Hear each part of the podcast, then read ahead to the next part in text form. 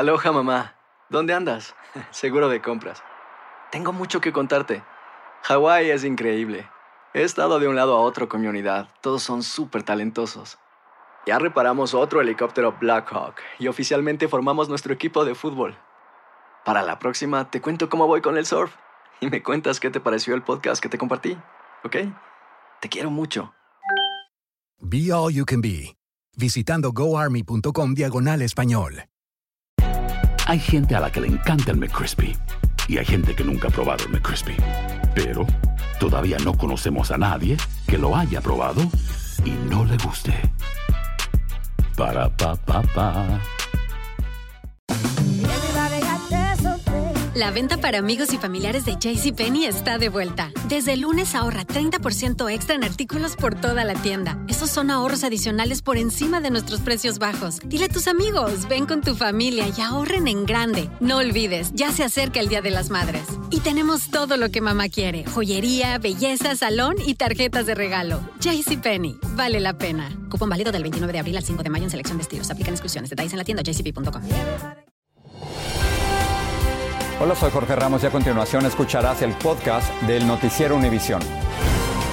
El programa de noticias de mayor impacto en la comunidad hispana de Estados Unidos.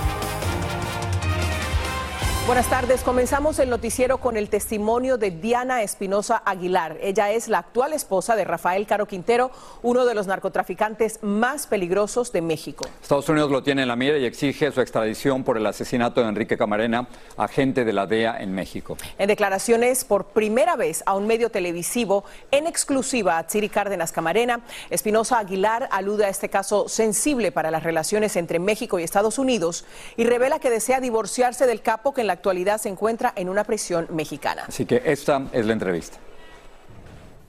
Tras casi siete años de casados, el matrimonio de Rafael Caro Quintero llega a su fin con Diana Espinosa Aguilar, la ex reina de belleza de la cárcel de Jalisco en 2010. En entrevista exclusiva para Noticias Univisión, la actual esposa del narcotraficante acusado de la muerte del agente de la DEA, Enrique Camarena Salazar, y quien pelea legalmente contra la extradición, habla con nosotros y nos dice por qué pone fin a su matrimonio. Porque necesito que sepan que yo me separo de Rafael él se queda en libertad, yo también me quedo en libertad.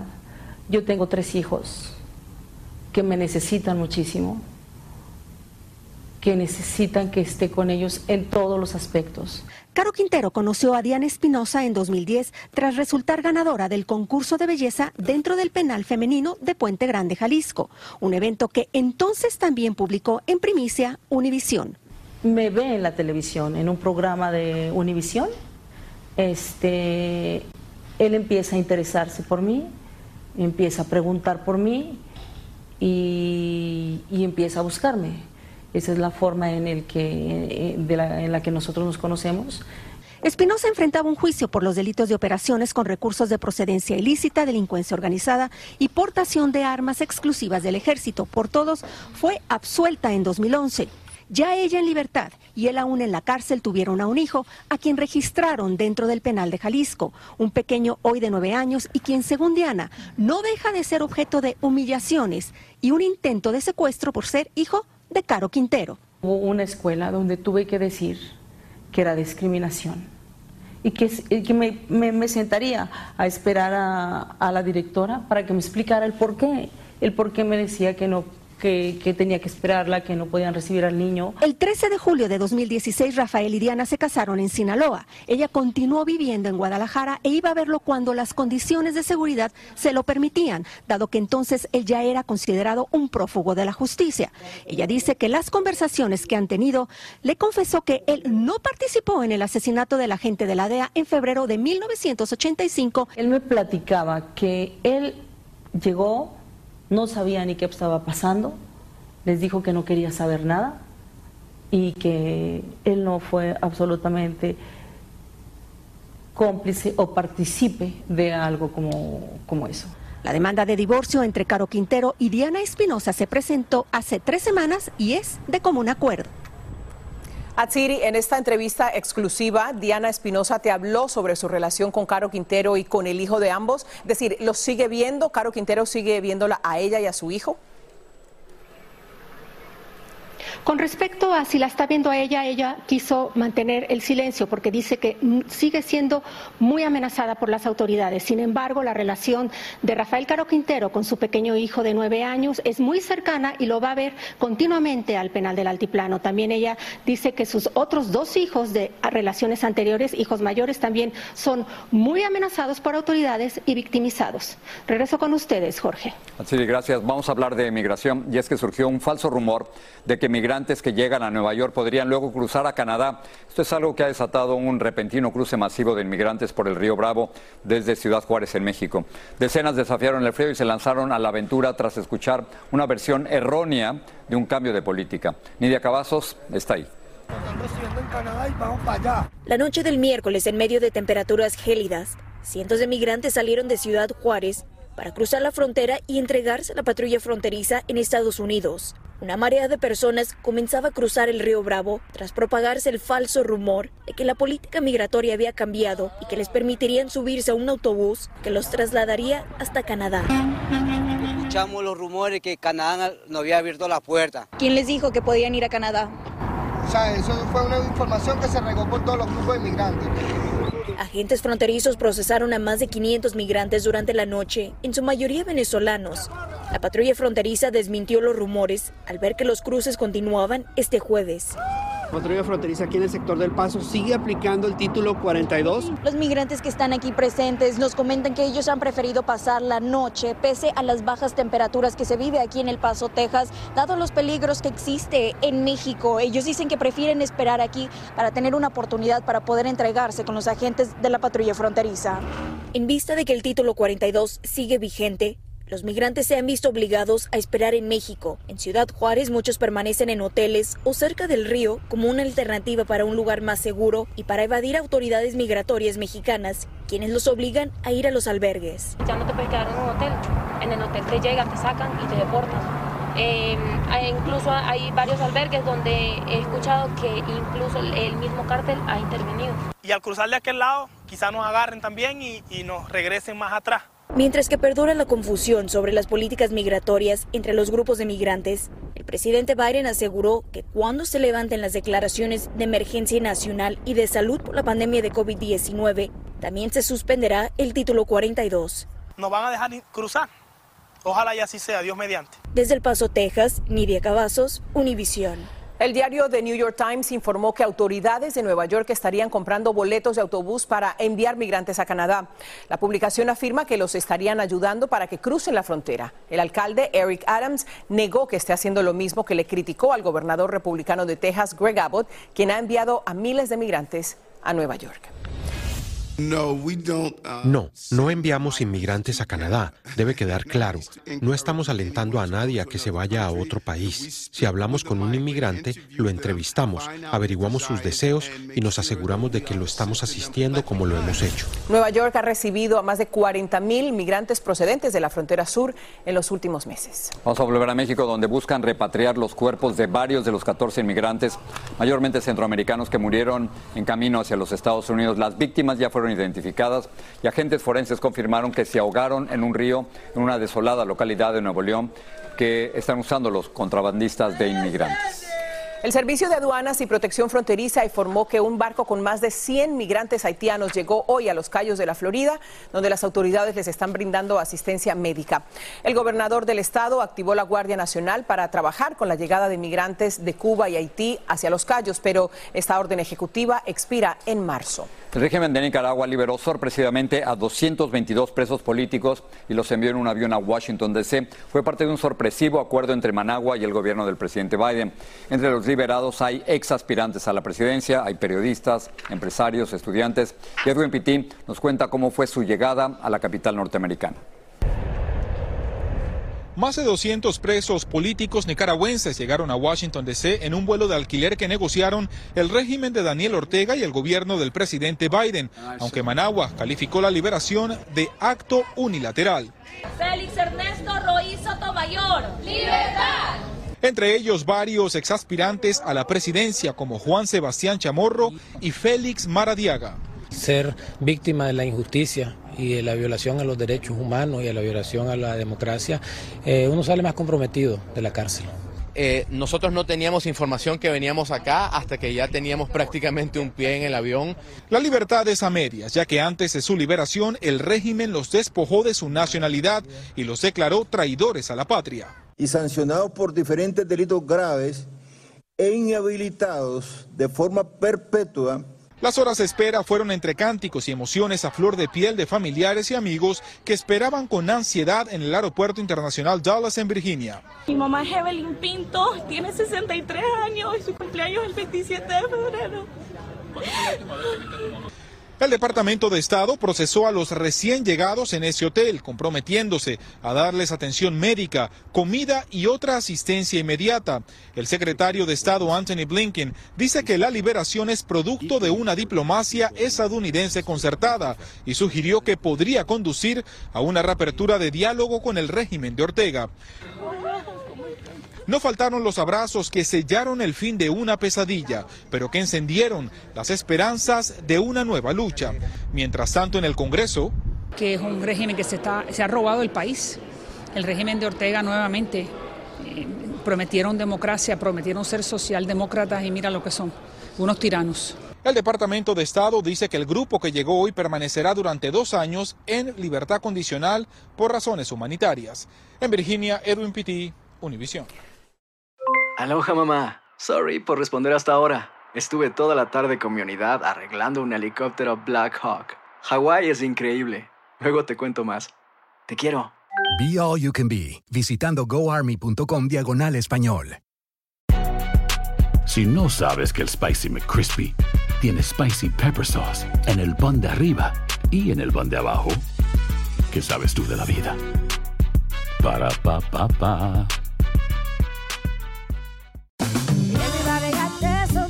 La venta para amigos y familiares de JCPenney está de vuelta. Desde lunes ahorra 30% extra en artículos por toda la tienda. Esos son ahorros adicionales por encima de nuestros precios bajos. Dile a tus amigos, ven con tu familia y ahorren en grande. No olvides, ya se acerca el Día de las Madres. Y tenemos todo lo que mamá quiere: joyería, belleza, salón y tarjetas de regalo. JCPenney, vale la pena. Cupón válido del 29 de abril al 5 de mayo en selección de estilos. Aplican exclusiones. Detalles en la tienda jcp.com. Estás escuchando el podcast del noticiero Univisión. El FBI y el Departamento de Estado revelaron que el globo espía chino que derribó la Fuerza Aérea de los Estados Unidos llevaba equipos sofisticados para recolectar información e interceptar comunicaciones. Agregó que el llamado Ejército de Liberación Popular de China manejaba el globo usando tecnología de una empresa conectada directamente con los militares chinos. La Cámara de Representantes de los Estados Unidos condenó de manera unánime el espionaje de China. Vamos a la cobertura del terremoto. México envió a Turquía equipos y perros especializados en buscar sobrevivientes bajo los escombros. Los socorristas de la Secretaría de Defensa Nacional de México ya están allí trabajando en el rescate de sobrevivientes. Y como nos dice Pablo Monsalvo, desde Gaziantep, una de las regiones más afectadas, ya queda poco tiempo para encontrar sobrevivientes. Pablo. Este es el primer rescate del equipo mexicano, que forma parte de la ayuda internacional que es clave en esta tragedia con perros rastreadores de personas y toda la parafernalia traída desde su país, el aporte de estos expertos mexicanos es de un valor incalculable. Es un edificio de aproximadamente, bueno, de cinco pisos. Lo que dice la gente son aproximadamente 100 personas que se encuentran aquí. Pero el reloj apremia. Ya se cumplieron las 72 horas que todos los entendidos en la materia consideran cruciales para encontrar sobrevivientes. Y ahora las posibilidades se desvanecen mientras muchos siguen en paradero desconocido. El propio gobierno turco admitió que inicialmente el sistema no funcionó como debía y las críticas a la gestión del presidente Erdogan fueron muy duras. Denuncian lentitud de las autoridades para socorrer en las primeras horas del desastre. La ayuda llegó demasiado tarde, como cuenta este colombiano que vive hace cuatro meses en este país. Mira, la verdad, yo siento que ha sido muy ineficiente, lastimosamente, y la situación, o sea, la situación que se vive es un caos pero todavía ocurren milagros. Un policía y su hija fueron extraídos con vida tras permanecer 80 horas bajo los restos de un edificio. Un niño de 10 años fue rescatado después de tres días de los violentos terremotos. Pero ahora la preocupación también se extiende a los que no tienen un techo para vivir.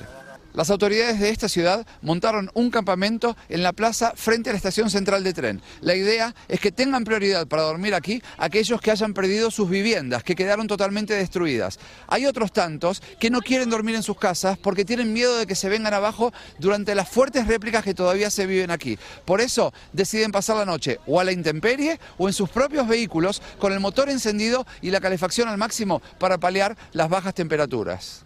En Adana, este cubano, que se aloja en un hotel para refugiarse, relata cómo se vive después de los sismos. Nadie duerme en las habitaciones, todo el mundo duerme en el lobby cerca de la puerta. Hay un pánico generalizado en esta ciudad, todo el mundo tiene mucho miedo. Y aunque cada vez con menos chances, en la vecina Siria, los rescatistas insisten en pedir silencio para intentar escuchar algún signo de vida bajo la destrucción. Pablo está ahora con nosotros en vivo desde Gaziantep, en Turquía. Pablo, ¿por qué mucha gente está tan enojada con el gobierno? ¿Qué está pasando? Jorge, el presidente Erdogan lleva más de 20 años en el poder con un estilo muy similar al de Putin, en lo que muchos califican aquí una democracia débil. Lo acusan de no haber controlado las construcciones recientes, que se hayan respetado las normas antisísmicas. De hecho, él basó su economía en el sector inmobiliario con muchas de las casas que se construyeron en su mandato que se derrumbaron en estos días. Hay elecciones en mayo, muchos creen que podría ser el fin del sultán, como aquí lo llaman. Ilia, regreso contigo. Muchas gracias, Pablo. Naciones Unidas envió ayuda al noreste de Siria, una zona controlada por rebeldes que resultó severamente afectada por este mismo terremoto. Los equipos de rescate trabajan sin descanso buscando entre los escombros en la localidad de Idlib y los llamados cascos blancos, que son los paramédicos sirios, atienden a los lesionados. Miles de personas perdieron sus hogares y se han refugiado en tiendas, estadios y otras instalaciones temporales. La policía del condado Ottertail en Minnesota dijo que arrestó a un hombre de 21 años acusado de realizar varios disparos a una fábrica de botes. Cuando la policía llegó al, al lugar, varios empleados habían retenido al sospechoso. Nadie resultó herido. Pero vamos a pasar a nuestra serie especial. Debido a la violencia, decenas de miles de mexicanos huyeron de sus hogares. La mayoría de ellos son de Michoacán. Y Jessica Cermeño viajó al municipio de Buenavista, en ese estado, para averiguar cómo sobreviven ante el constante asedio y las extorsiones del crimen organizado y tratar de resolver la pregunta que muchos se hacen, que es ¿quién controla México? Con cada paso que dan estos jóvenes en los alrededores de su pueblo, le quitan espacio a la maldad. Niños de 12 años saben lo que es una guerra, lo que es un conflicto armado. Y de allí parto mi clase. Carlos Ochoa es profesor de secundaria en Buenavista, Tomatlán, en el estado mexicano de Michoacán. Y organiza caminatas para que sus alumnos conozcan su propia historia, en un lugar donde las batallas entre criminales parecen eternas. La última vez que un grupo trató de sacar a los sicarios que controlan el municipio fue en julio de 2021. Se metieron los de otro lado y los de aquí empezaron a confrontarlos ahí en la gasolinera y en diferentes lados. Y nosotros nos quedamos ahí encerrados. Duró como tres o cuatro días. ¿Tú qué quieres ser de grande? Yo militar. Militar, ¿por qué? No sé, me gusta esa... como esa vida. Pero lo terrible es que también admiran a los criminales que ven viajar en monstruos con libertad. Y Carlos ha visto que algunos exalumnos también consumen drogas. Triste verlo en esa situación, este, físicamente muy delgado, este, ojeroso. Viajamos hasta Buenavista para conocer a los héroes que ahora luchan pacíficamente contra las sombras, los que siguen resistiendo. Y fuimos testigos de cómo este poblado, que hace una década apostó por las autodefensas para liberarse del crimen organizado, sigue rehén. Pues se vigila siempre a los extraños y apenas cae el sol los vehículos de los sicarios se confunden con los de los jóvenes de fiesta. Por eso el sacerdote Antonio Mendoza no deja de oficiar misas. Sí me ha tocado cruzar zonas donde está prohibido cruzar o meter piedras a la zanja que hicieron para ir a celebrar la misa los domingos. Es que aquí los armados controlan hasta la comida. Han acaparado uh, a los proveedores y si tú quieres vender un producto, pues tienes que subirle lo que te cobran de cuota. Pues en Michoacán operan al menos 12 grupos delictivos y hasta los distribuidores del refresco más famoso del mundo tienen que pagarles para vender. Un sistema que solo es sostenible por la gran riqueza de estas tierras, por el limón. Es que aquí en Buenavista, en la tierra caliente michoacana, hay más de 22 mil hectáreas sembradas con este cítrico. Pero es un sector que está controlado desde el momento en que no hay libertad para que un productor pueda cortar todos los días. ¿Cómo vivir así? Estos michoacanos responden con valentía, haciendo comunidad a pesar de todo.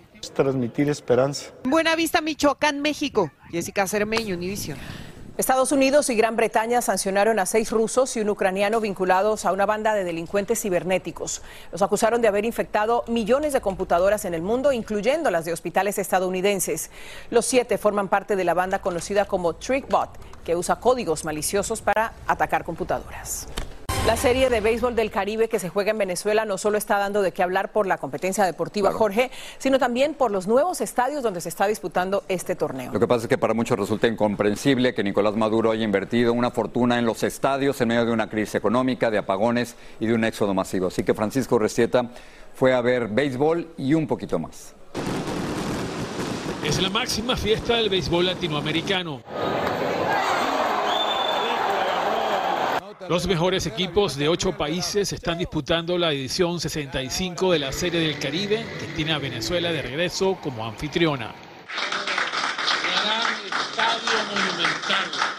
Para esta ocasión, el régimen de Nicolás Maduro está botando la casa por la ventana con la construcción de dos modernos estadios de béisbol en la que se invirtieron más de 100 millones de dólares, uno de ellos en Caracas con capacidad para casi 40 mil espectadores. Mi patria celebrando en tremendo estadio.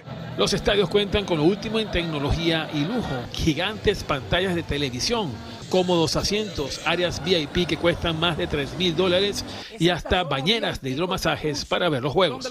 Este estadio obviamente de Grandes Ligas y, y de verdad que ha sido, ha sido muy bueno, los estadios bellos, la fanaticada misma muy humilde.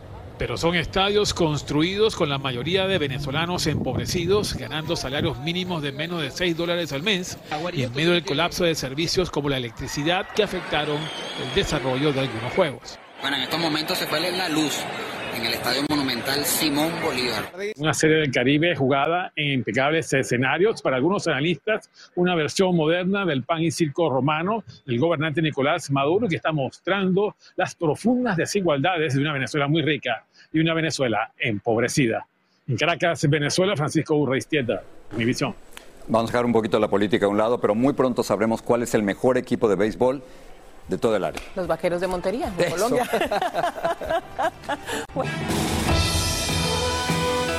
Así termina el episodio de hoy del podcast del Noticiero Univisión. Como siempre, gracias por escucharnos.